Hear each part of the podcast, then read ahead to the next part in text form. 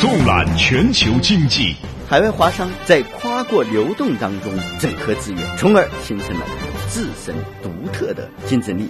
纵深时事焦点，因为你 CPI 上涨，意味着你的货币的购买力下降。纵论热点话题，转变经济发展方式啊，是涉及到我们民族复兴以及五十年、一百年以后，我们还能不能平稳健康的发展？经济纵贯线，进一步解读经济。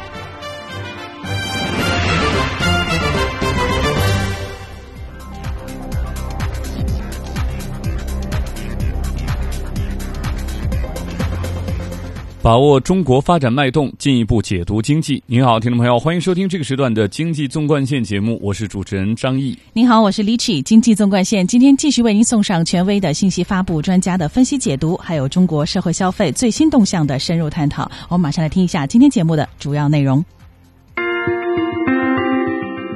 关注中国国家主席习近平近期对韩国的访问，中韩合作再升级。中韩自贸区谈判今年有望结束，中韩人民币清算协议签署，多项共识推动人员文化交流。中韩友好航船高扬风帆，破浪前进。中国国务院总理李克强近日在湖南长沙考察沪昆高铁建设情况，赞扬中国高铁走出国门，扬中国志气，高铁出口引领中国制造走向高端。下半时段首先带您了解，余额宝用户突破一亿，人均持有五千零三十元。成立近一年，余额宝成为世界第四、中国第一大基金产品。然而，距离成立当初百分之六点七的年化收益率，目前余额宝收益率跌去近四成。余额宝真的大势将去了吗？互联网理财有何注意事项？本期经济纵贯线与您共同关注。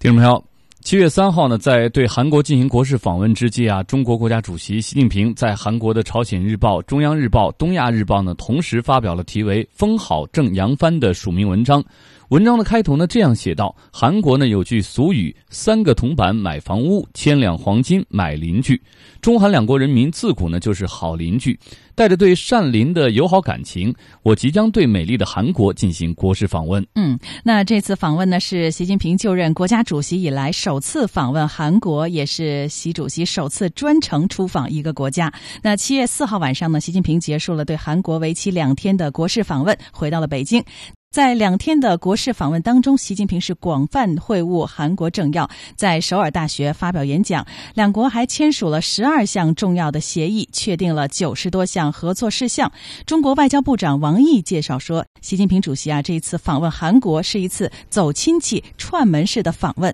那不目的就是要增进两国人民友好感情，推动中韩关系再上新台阶。嗯，那么从经贸角度来说啊，中韩去年双边贸易额达到了两千七百四十二亿美元，是建交之初的五十五倍。今年的一到五月，韩国对华投资在多国疲弱的这个情况下逆势上扬，增幅达百分之八十七。中国呢，已经成为韩国最大的贸易伙伴、最大的出口市场、最大的进口来源国、最大的海外投资对象国。中韩双边贸易额呢，超过了韩美、韩日、韩欧贸易额的总和。是的，张毅啊，同时呢，我还了解到，中韩两国呢还互为最大海外旅行目的地国啊，最大留学生来源国。那去年两国人员往来突破了八百二十万人次呢，真不简单啊！嗯，呃，那么这次习近平访问韩国，中韩双方共同为进一步促进中韩之间的经贸往来、文化交流、人员沟通呢，达成了哪些共识？接下来呢，就一起通过一组数字来了解一下。中韩双方同意致力于建立人民币对韩元直接交易机制，在韩国首尔建立人民币清算安排。中方同意给予韩方八百亿元人民币合格境外机构投资者额度。双方欢迎以此次元首会谈为契机签署十二个文件，双方承诺争取到二零一五年实现贸易额达到三千亿美元的目标。中韩发表的联合声明确定了九十余项合作事项，涵盖了二十三个领域。双方将共同推进二零一四年度十九个人文纽带具体项目。双方致力于到二零一六年实现两国人员往来达到一千万人次的目标。双方将从二零一五年起五年内每年邀请一百名双方国家的青年精英互访。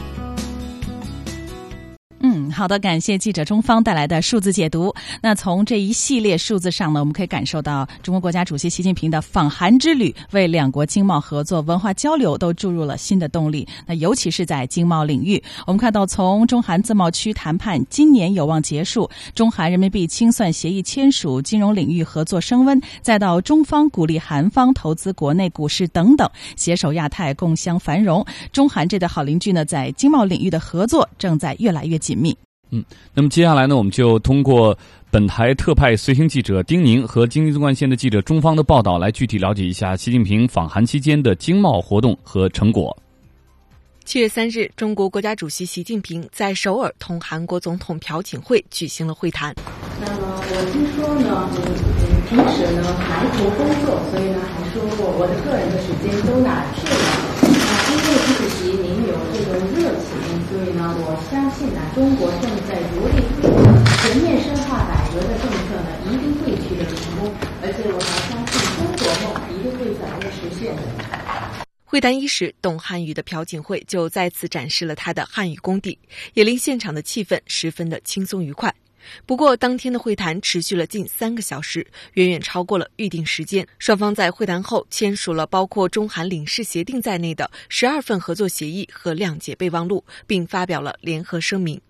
二零一二年五月，中韩启动自贸协定谈判，目前已经就废除关税的产品比例和进口额比例初步达成了共识。不过，在废除农副产品和石化商品税上还未能达成一致。两国元首在共建记者时都表达了从速缔结自贸谈判的决心。习近平表示，两国将一道努力，加大中韩自由贸易区谈判力度，争取在年底前结束谈判。为到二零一五年双边贸易额达到三千亿美元的目标创造更好条件。另外，双方同意在韩国先行建立人民币对韩元的直接交易机制，这也延续了今年上半年人民币国际化不断前进的步伐。继前一天中韩元首在会谈中就加强经贸合作达成重要共识后，四日下午，中国国家主席习近平同韩国总统朴槿惠又一同出现在了中韩经贸合作论坛的现场。在论坛上，习近平表示，中国交通银行将担任首尔人民币清算银行。以我这次访韩为契机，中国人民银行和韩国银行签订了在首尔建立人民币清算安排的备忘录，确定中国交通银行担任首尔人民币的清算行。这将有利于促进中韩两国贸易、投资自由化、便利化。有关人民币国际化、技术创新、深化地方经济合作、改善中韩投资环境的话题都出现在了论坛的日程中。本次中韩经贸合作论坛广受关注，百度董事长兼 CEO 李彦宏是唯一的中国互联网企业家代表，阿里巴巴主席马云、华为总裁任正非等二百多名中国知名企业家也都参加了论坛。四日下午，习近平还参观了韩国三星集团和 LG 集团产品展示。他鼓励韩方继续加强对华交流，并同中国企业在共同研发等方面加强合作。这个中韩合作啊，今后的趋势是往高端走，特别是现在中国在这个推动像这个新能源啊，在推动一些这个自动化的技术升级。我觉得现在确实是一个中韩合作的大好时机，希望我们的合作啊，哎，能够把握好这个时机，取得更大的成果。访韩期间，中韩双方决定更好对接各自发展战略，锁定新能源、电子通信、智能制造、环境、高技术、绿色低碳等战略新兴产业为新的合作增长点，为中韩经济关系向中高端合作迈进指出了方向。嗯，好的，感谢记者丁宁中方的报道。刚才听到啊，中韩联合声明宣布，中韩自贸协定将于年内完成，同时呢，达成在韩国设立直接的韩元人民币交易市场的协议。这让我们有理由相信呢，中韩经济合作将由此再上新的台阶。嗯，是的。那么，韩国作为二十国集团和经合组织成员之一啊，在高速互联网、内存、液晶显示器等离子显示器，那么移动电话等领域啊，都居世界市场中的领导地位，还是造。造船业的全球第二，轮胎业的全球第三，汽车生产的全球第五，钢铁生产的全球第六。是的，那过去呢，中韩双方合作的方式是韩国在中国投资，利用中国人力资源出口必要的原材料和中间材料。那中国向韩国出口中低价工业产品和农产品。现在中国不仅是在规模上位居世界第二的经济大国，那技术领域也开始跻身产业结构高度化国家行业。那对于中韩未来如何发挥双边的优势，创出能互惠的双赢方式了，我们一起来听一下中国现代国际关系研究院世界经济所助理研究员魏亮的看法。我觉得这个现在这个习主席访问韩国以后，呃，两国之间签署联合声明，包括一系列的经济交往上面的活动都在逐步的推进。尤其我觉得值得关注的就是两国呀，在相互互补啊，或者说多层次立体互补上，在制度上呢，已经有了很好的基础。我们知道，这个中韩的自贸协定在谈判，那么这个联合声明也提出了希望在年底之前有一个好的结果。那么在这样一个状况之下呢，就是说它这样一种自贸协定呢，它就为这样一种立体的融呃这个融合吧，或者说立体的交往呢，形成了一种基础。这种基础呢，一个就是我们说贸易创造。那么这种贸易创造呢，实际上就为双方呃通过自己自身经济发展之后，它产业呃成长的呢，使得这样一种更多的呃服务和货物的这样一种需求呢，能够提升。那么第二个呢，我觉得。呃，它这个自贸呢，它这种基础呢，制度上就实际上提供了一个产业革新和转移的空间。嗯，说白了就是这样一种资源呢，更在更大的领域当中呢，能够由市场进行这个高效的配置。的确如此，谈了十一轮的中韩自由贸易协定谈判，在年底呢将最终完成，这确实呢是鼓舞人心。在中国社科院 APEC 与东亚合作中心副主任沈明辉看来啊，自由贸易区对中韩贸易进一步发展呢是非常重要。我们一起来听一下。事实上，这个中韩自由贸易区，我个人认为非常重要。一方面，我们是已经是它的第一大贸易伙伴了，包括进出口。应该说，我们相互之间的贸易和投资非常多，已经很重要了。那么，在这个情况之下，如果希望进一步促进两国之间的经贸发展的话，恐怕仅仅上是类似于前些年那样的自发性的这种很难。我想的话，应该是比较难再保持一个很高的速率了。那么这个时候，同时呢，在这个高速增长的过程中，我们需要一个制度的保障，就是说，这个制度保障一方面是推动它更好、更平稳的发展，另外一方面，一旦达到一个重量级的这样的一个水平之上的话，需要制度保障。如果要出了什么争端什么的，可能有个制度保障更好处理。因此呢，在这个方面角度来说的话，自由贸易区非常重要。同时，这一次呢，中韩两国还同意建立韩元与人民币之间的直接交易市场，启动韩元人民币直接交易。沈明辉分析，这将有助于降低外汇交易成本，通过降低外汇风险来提升中韩贸易水平。本身货币互换它不是第一个，但是呢。它韩国是一个重要的东北亚国家，而且呢，G 二零里面也是数得上号的。因此说呢，它在这个经济意义上或者政政治政治意义上来说的话，它有它的格外的意义。我从我觉得从这一个角度而言，另外呢，如果能够更广泛的使用这个人民币这个走向国际化或者是互换的话，我认为对于韩国和中国之间都非常有益。双边的投资、双边贸易可能更加稳定，能够规避一些。汇率的风险，这样对于双边之之间的这种生产性的贸易活动或者投资活动更加有利、更加稳定。另外一个角度的话来说的话呢，在东北亚率先这个提出这个所谓这个货币互换的话，那么我想的话，对于整个东北亚下一步阶段的这个呃从贸易、投资一体化走向金融一体化，我想的话，这是踏出了特别重要的一步。经济纵贯线，进一步解读经济。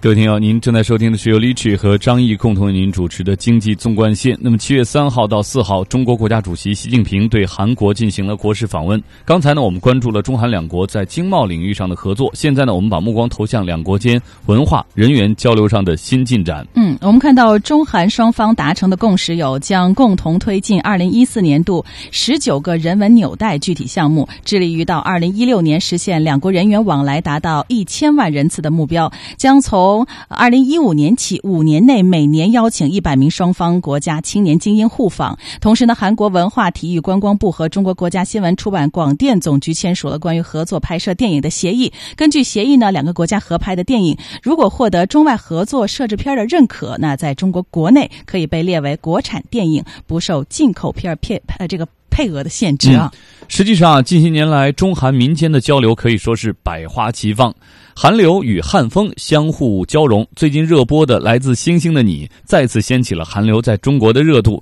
而这呢，只是中国年轻人喜欢韩国文化的一个缩影。在千百年的历史当中啊，中国传统文化对韩国也有着很大的影响。学习中文、爱好中国传统文化呢，也是很多韩国人在当今社会的选择。中韩两国人士呢，认为民众呢对彼此文化的喜爱是两国关系发展的最好的基础。我们一起来听一下记者香怡、张雪带来的报道。韩流与汉风在中韩两国认知度很高，近年来中韩文化领域交流显著增强。中国首家孔子学院就在韩国首尔开设，目前已经达到了十七所。随着中国经济发展，在韩国学习汉语的热潮不仅仅是在古代，也延伸到了当今社会。每周，中韩有八百多个航班往返两国，去年有八百二十多万人次往来，创造了世界上两个相邻国家人员交往的最高纪录，用数据印证了两国友好交往的现状。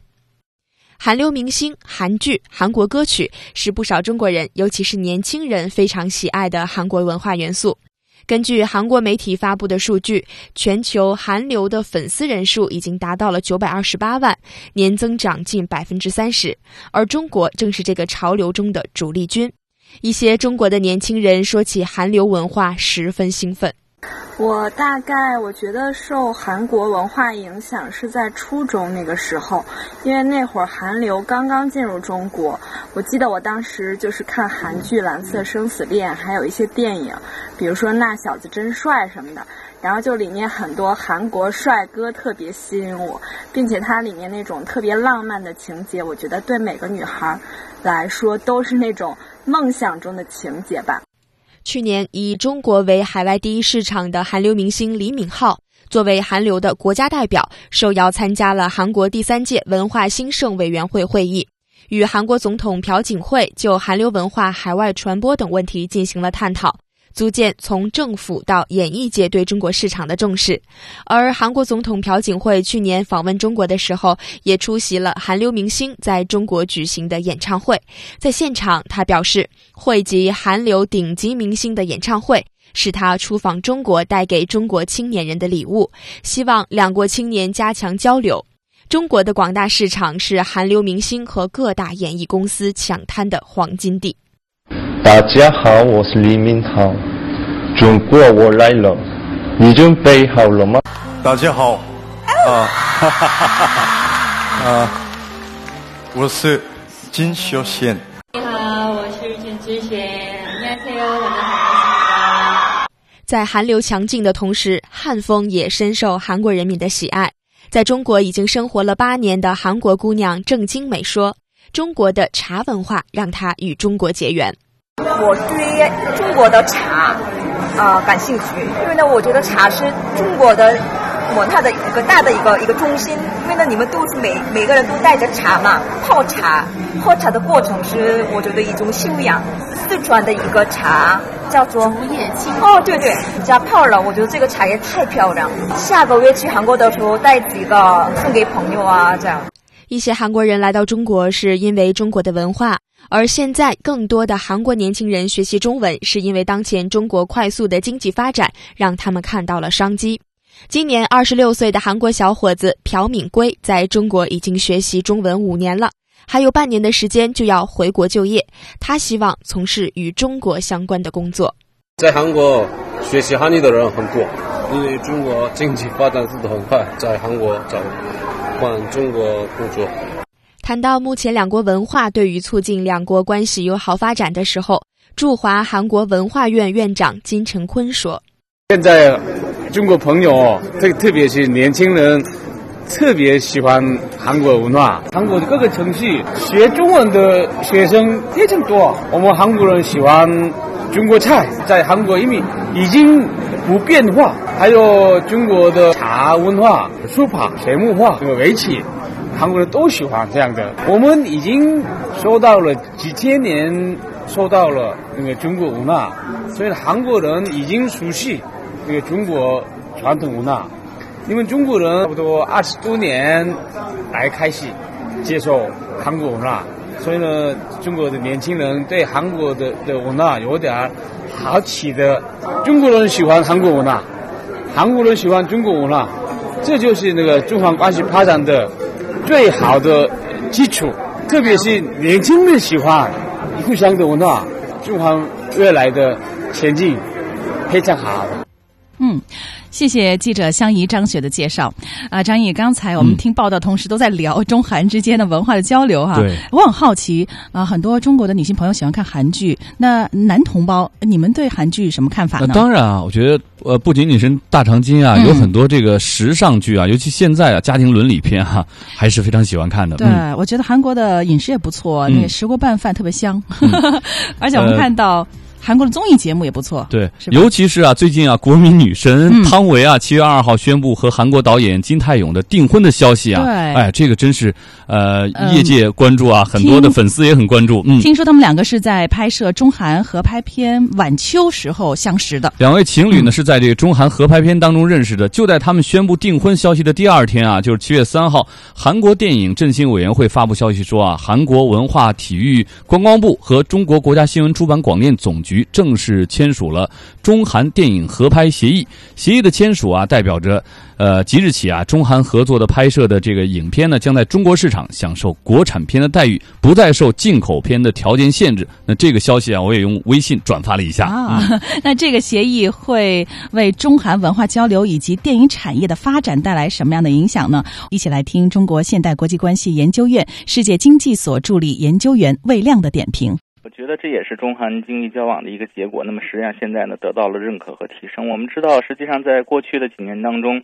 这个韩国的影视制作方面的技术啊，包括它的演员啊，与我们国家的合作呢都是非常密切的。而且这种合作呢，实际上在这个文化创意产业里边起到了非常呃有呃这个这个正面的这样一种推动作用。那么在这样一个过程中呢，我们这个再往锦上添花，再给给它在制度上得到一种。认可的话那，实际上是推动中韩两国之间这样一种文化创意的合作，也是对两国经济发展的一种补有益的补充。听到了魏亮先生的一个点评哈，对，对两国经济发展的确是一种有益的补充。那对于我们老百姓来说，看来是有机会看到更多优质的中韩的合拍精彩的文化盛宴啊。对，呃，那么这其实啊，只是这次习近平访问韩国对普通中国人生活产生的实际影响之一。那么中山大学韩国研究所的所长魏志江就表示，如果中韩自贸区谈成了，中国农产品将出口韩国，同时呢，韩国汽车会进一步的大规模的进入中国。价格呢也会下降。哎，看来这个买韩国产的汽车会更便宜了啊！除此之外呢，韩国的泡菜也有望搬上中国人的餐桌。嗯，你看，韩国从二零一零年开始就开始向啊中国市场推销泡菜，但是因为好像中国的发酵食品卫生标准，韩国泡菜呢一直被限制进口中国。那之前普通中国人在超市当中、餐馆当中看到的韩国泡菜呢，绝大多数都是韩资企业在中国生产，而不是从韩国直接进口的。而这一次在中韩联合声明的附件当中，就特意提到了泡菜的合作。对，我们再来关注一下非常重要的中韩之间的互免签证啊。嗯，早在五年前就有意愿，目前呢，韩国济州岛呢已经对普通中国人免签了。咱们很多同事呢都已经去过啊。嗯，那有专家分析啊，随着中韩两国人员交往的不断扩大，有必要呢改进签证程序。这次啊，就持有这个公务护照人员免签呢，已经达成了一致，是一个进步。下一步呢，应该是分阶段、分地区的逐步扩大。免签的范围，比如首尔呢可能会成为第二个免签的韩国城市，也有可能呢挑选几个省份或者是城市进行免签，然后呢逐步的放开。是的，看来是实惠多多。我们去韩国旅游也更加方便了。那听众朋友，上半时段我们关注了习近平主席对韩国的访问，那相信这一次呢，续友好、化合作、谋发展、为和平的访问呢，会让中韩友好航船高扬风帆、破浪前进。嗯，好，听众朋友，对于我们的节目和我们的话题，您有什么建议和想法，都欢迎和我们一起互动。您可以发送邮件到 China at C I. dot com 到 cn，或者拨打语音留言电话八六一零六八八九二零三六。也欢迎您登录华语广播网 triple w dot chinese radio dot cn 在线收听我们的节目。记得网页下方网友留言处给我们留言。经济纵贯线，期待您的参与。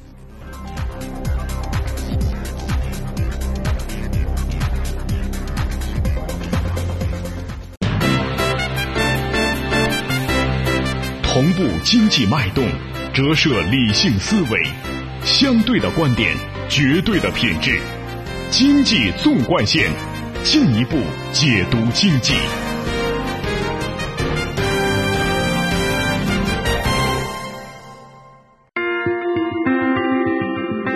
中国国务院总理李克强近日在湖南长沙考察沪昆高铁建设情况，赞扬中国高铁走出国门，扬中国志气，高铁出口引领中国制造走向高端。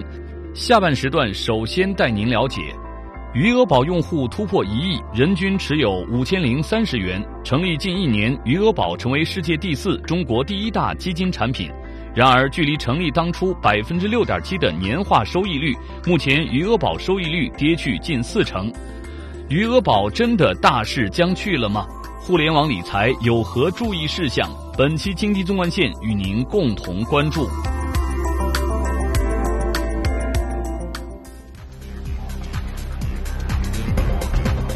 您好，听众朋友，欢迎您继续收听这个时段由 l i c h 和张毅共同为您主持的经济纵贯线。上半时段我们重点关注了中国国家主席习近平近日对韩国的访问，以及中韩之间经贸各领域合作的这个向前推进啊。那么接下来我们将把目光呢转向中国的高铁。世界杯呢正在进行的如火如荼，那么跟世界杯有着多种外围产品啊，呃相关的这个外围产品啊，在巴西呢也是销量火爆，其中相当一部分呢是中国制造，有球衣。这个帽子还有这个加油神器啊，让国人总算和世界杯沾上了点关系。是啊，中国制造业转型升级呢，一直是被看作经济转型升级的火车头哈。而中国制造呢，早已经跨越了低端加工制造的阶段。那高铁就是中国高端制造的一张名片。那中国国务院总理李克强呢，七月三号在湖南长沙考察沪昆高铁长沙南站施工现场。那听到负责人介绍设备已经出口海外，李克强就说，铁路建设不光要追求。经济效益还要追求社会效益，那最终的目的呢是促进区域经济社会平衡发展。嗯，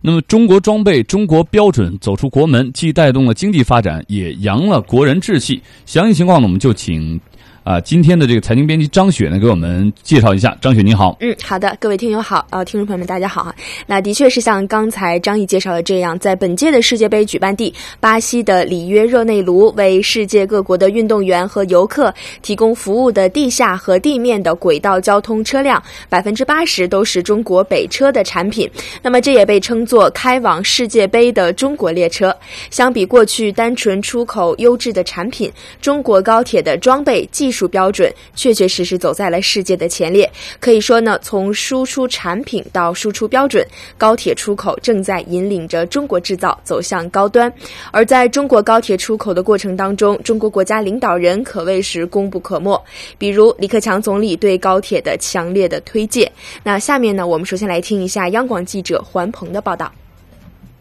二零零九年，中国正式提出高铁走出去战略，至今走过五年历程。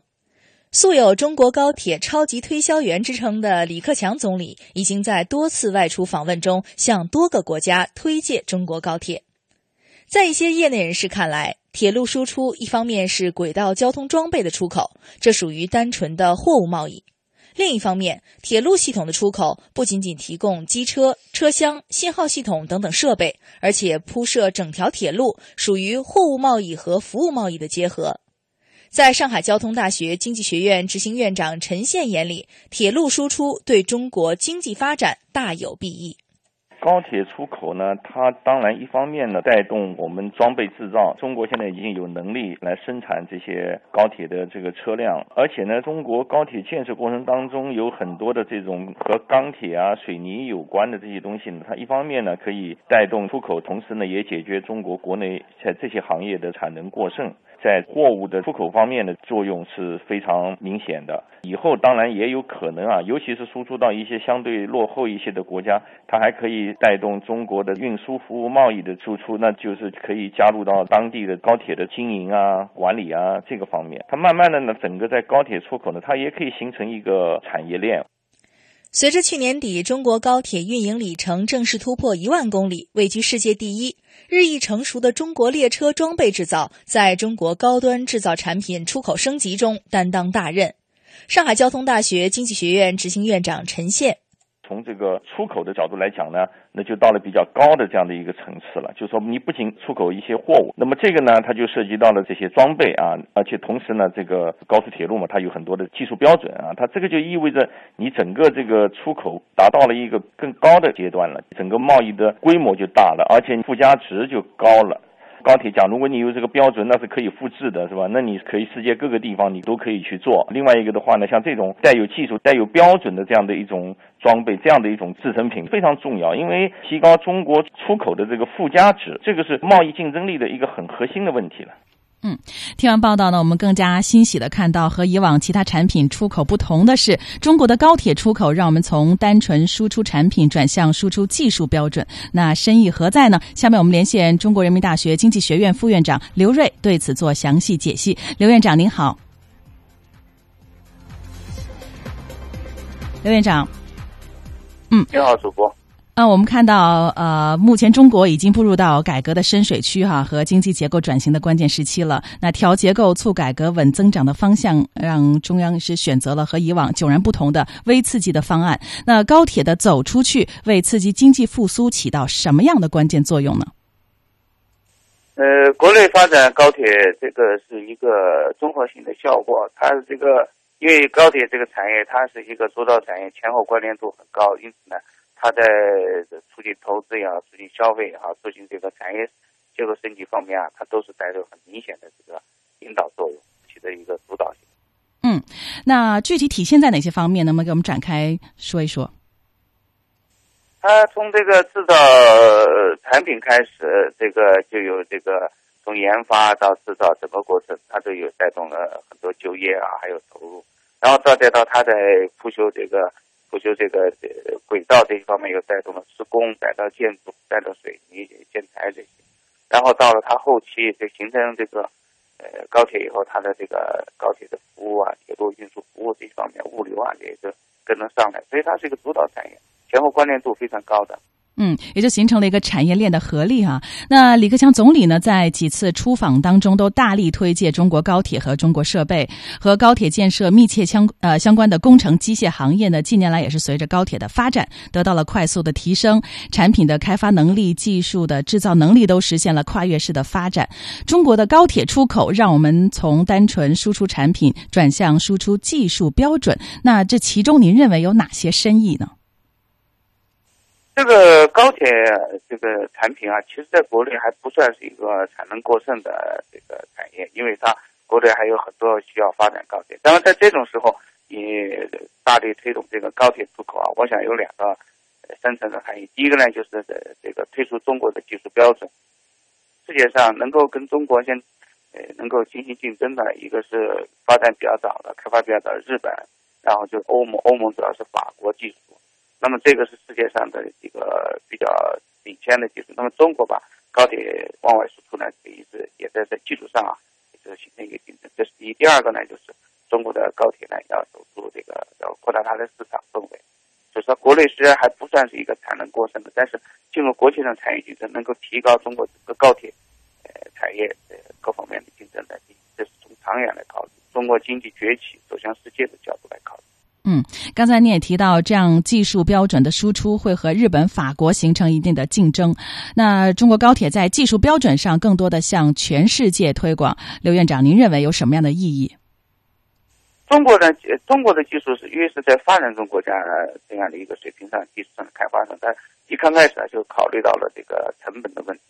第二，第二个呢，中国的这个技术在中国的这个复杂的地质结构当中发展起来的，所以它特别适合于那些发展中国家或者地形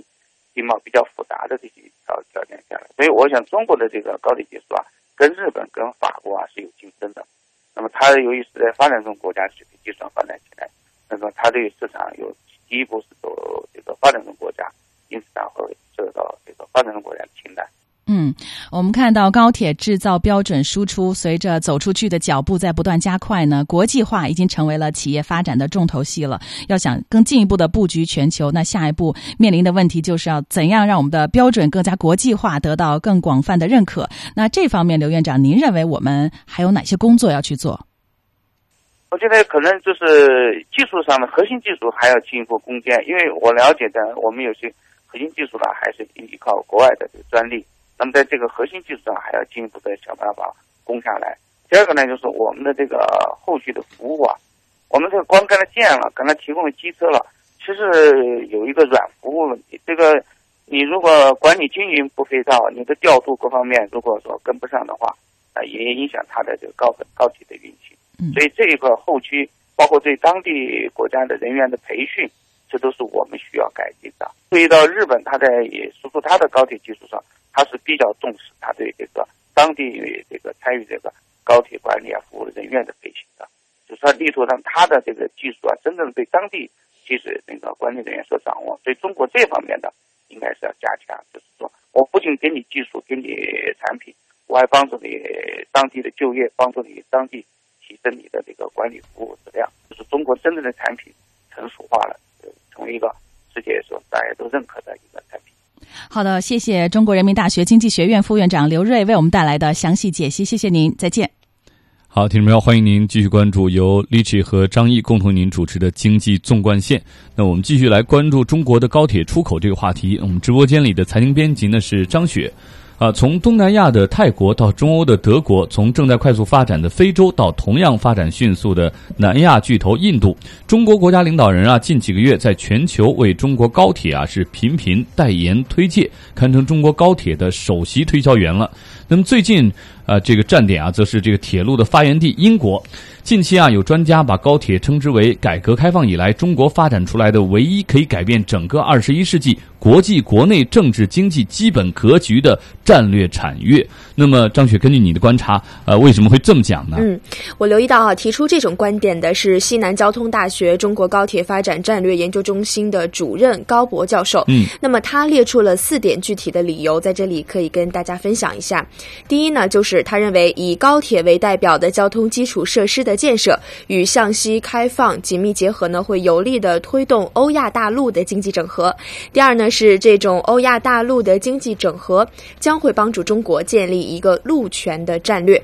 过去呢，我们一直生活在美国主导下的海权时代，但是呢，当海权世界作为中国生存的外部环境变得越来越不利的时候，中国需要寻找一个可替代的新的环境。第三点呢，就是当中国建立起陆权的时候，就有了与海权之间在全球战略层面对冲的一个手段。第四点，中国最终的崛起在一定程度上呢，只能通过向西开放，推动欧亚大陆经济整合这一个具体的过程来实现。嗯，那中国能不能在国际上引领高铁发展呢？专家们普遍有哪方面的预测？嗯，有专家分析说呢，高铁对于不同国家的意义是不同的。对于日本、德国、法国或者加拿大来说呢，高铁只不过是一个私人公司的商业；但是对于中国来说，高铁有非常重大的意义。它不仅能够带动经济发展，而且还是中国政府推动国际战略的一个重要的工具。而且更重要的是，中国目前。前是世界上拥有最多外汇储备的国家，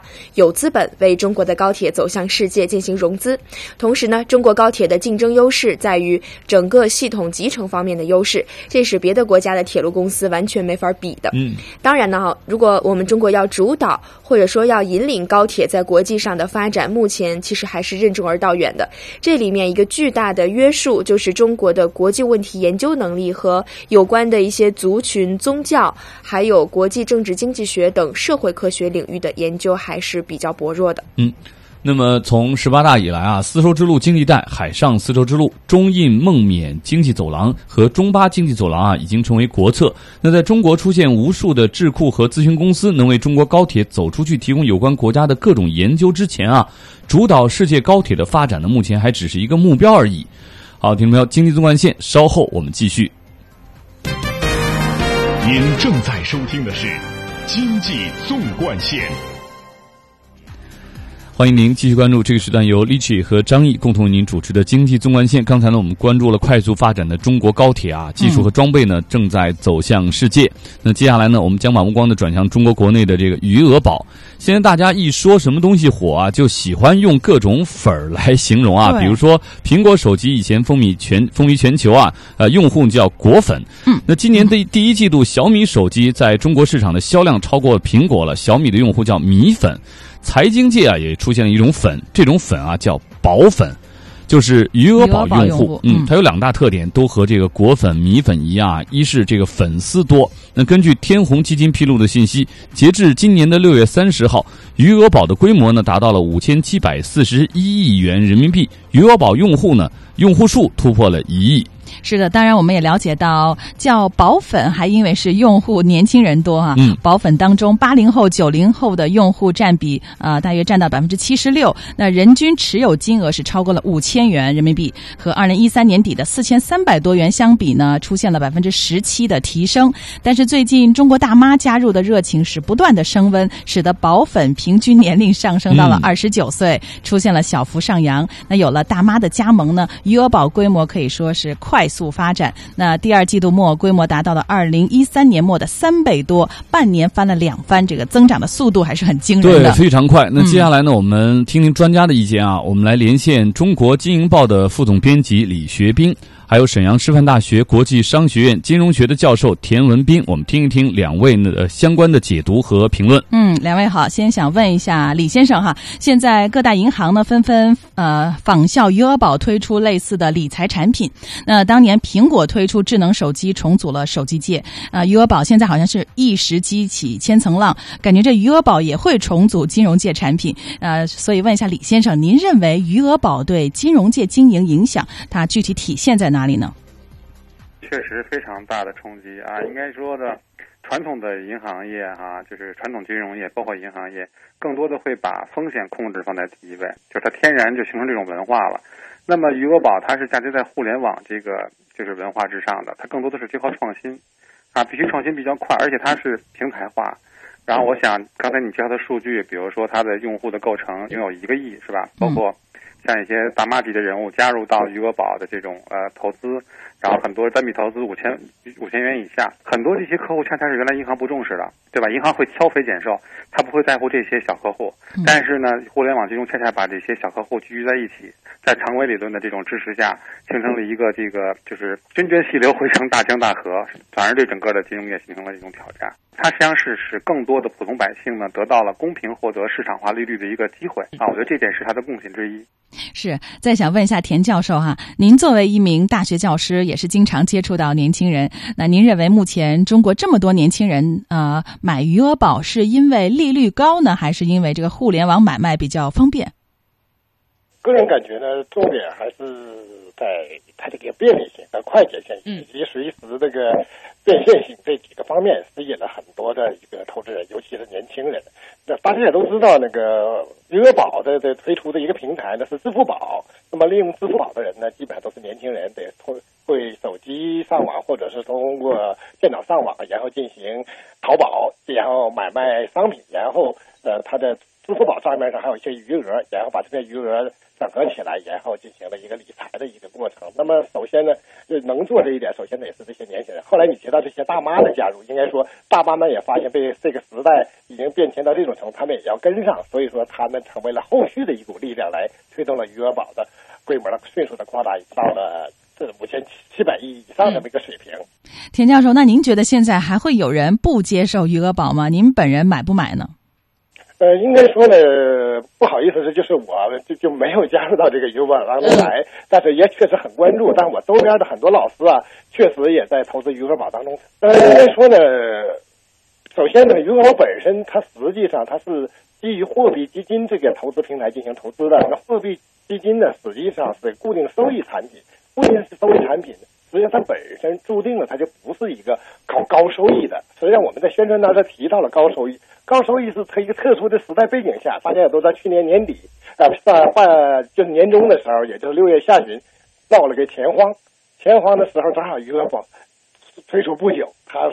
在这个时候，当时候这个同业拆借利率飙升的很高，达到百分之三十以上，他从这儿呢赚了钱。但是这是个历史的机遇，而今年大家知道刚过去了六月份是吧？但是现在看来，这个六月今年就没有出现像去年同期那种钱荒的情况，那么它收益率它也出现了一定的程度的下滑。所以说，它是一个稳定的产品。据那个管理大资金的实证研究分析来判断，固定收益产品的年化收益率能达到百分之四点五，就是很高很高的水平。嗯，最近呢，余额宝的收益率的确是不断在降低。目前余额宝啊，你看七号它的年化收益率是百分之四点二二，根据趋势来推测，未来收益率恐怕就要跌破百分之四了。所以，田教授，您认为下跌的原因在哪里？未来趋势会怎么样呢？按照这个态势上来讲呢，应该说，呃，还继续下滑，甚至破四的可能性确实是存在的。我刚才提到了百分百分之四点五是上限了，已经是上限，是最极致的一个水平了。那么四实际上也是个不错的水平，破四也不意味着它不好，但是就是说它本身就是一个稳定收益的一个产品，它所冒的风险小，你还想获高收益，这本身就有悖了经济金融学的一个基本原理了。所以说它这个收益是正常，尤其是今年并没有出现钱荒，那么隔夜拆借率大降也是正常的一种现象。嗯，还想问问中国经营报的李学斌李总编辑哈，现在呢余额宝规模稳中有升呢，稳居中国国内最大、全球第四大货币基金，很多中国大妈都开始知道余额宝了，很多银行也仿效余额宝推出各种宝宝类的理财产品，这类产品多了，那余额宝这边还会这边风景独好吗？就是如果用两类产品的竞争来看呢，一定要看未来两类产品它所能够延伸出的服务是什么。嗯，就如果说，比如余额宝，它未来能够延跟这个在线商城支付是吧，能够密切捆绑，包括其他的一些这种这种呃，包括其他的一些理财产品，它成为一些一些新新的渠道，就是它比一般的传统银行只能做理财这一件事儿，会有更丰富的选择的话，可能我们的客户还会选择前者。对，就是它因为。整个互联网把人们的生活方式发生了一些很大的变化，包括现在我们更多人通啊通过网购来实现我们商品的这种购买，而不是通过这个下面这个去实体店去购买，这都是很现实的。所以就看你银行能提供的服务是什么。因为现在余额宝它自己后面不依靠任何一家银行，但是我可以把所有的收费业务、付款业务，对吧？就是包。这个这个都可以纳入进来，反而是它的一个优势了。银行，如果你实现互联互通的，还要跟别的银行谈判，有的银行可以收水电，有的银行可以收电话费，可能它的业务范围还不一样。这这是很有意思的两种，就是说文经营文化的较量。嗯，好的，感谢中国经营报副总编辑李学斌，沈阳师范大学国际商学院金融学教授田文斌参与到我们的节目当中，再见。那听众朋友，接下来我们继续和直播间当中的财经编辑张雪来共同探讨余额宝的相关话题。嗯，刚刚我们聊到了很多余额宝很风光的一面啊。嗯，那成立近一年来，余额宝呢现在已经贵为世界第四、中国第一大的基金产品。但是谈到余额宝现在的收益率，恐怕没有那么光鲜了。那截至目前啊，余额宝年化收益率呢是百分之四点二一八，与银行一年期的定期存款百分之三点二五的利率之间啊，差距呢不到百分之一。那距离成立当初的百分之六点七的年化收益率，更是跌去了近四成。张雪，收益率的下降有没有开始导致用户流失呢？有的，比如说呢，有一位张先生，他就在两个月前感觉银行和别的平台推出了越多的呃这种宝宝类的产品，而余额宝的利率一直在下跌，所以他觉得自己收益损失有点大，所以呢，他就退出了余额宝，选择了一款由腾讯和国金证券推出的一款叫佣金宝的理财产品，它的收益率呢是达到了百分之六以上。嗯，另外还有一些人啊投银行了，因为他们觉得呢银行的收益率。不低，而且呢又比余额宝感觉要安全，所以为什么不投呢？呃，另外呢还有一个基金行业的观察者哈，王群航，他也觉得现在余额宝呢已经势头没有之前那么猛了，余额宝的美好时代似乎正在终结，他觉得未来跌破百分之四的可能性比较大。嗯，哎，就在余额宝准备求新求变的同时呢，我们也留意到越来越多的互联网理财产品也正在蓄势待发。那呃，目前我们看到新浪和深圳票据宝公司就推。推出了票据理财产品。那张雪能不能给我们介绍一下，究竟这是一款什么样的投资产品？嗯，其实票据理财呢不是一个新的业务，它是一个传统的业务了。嗯、但是呢，值得鼓励的是，它用互联网金融的手段专门做起来。那么这一类理财产品虽然风险不大，但是不代表没有风险，投资还是要谨慎。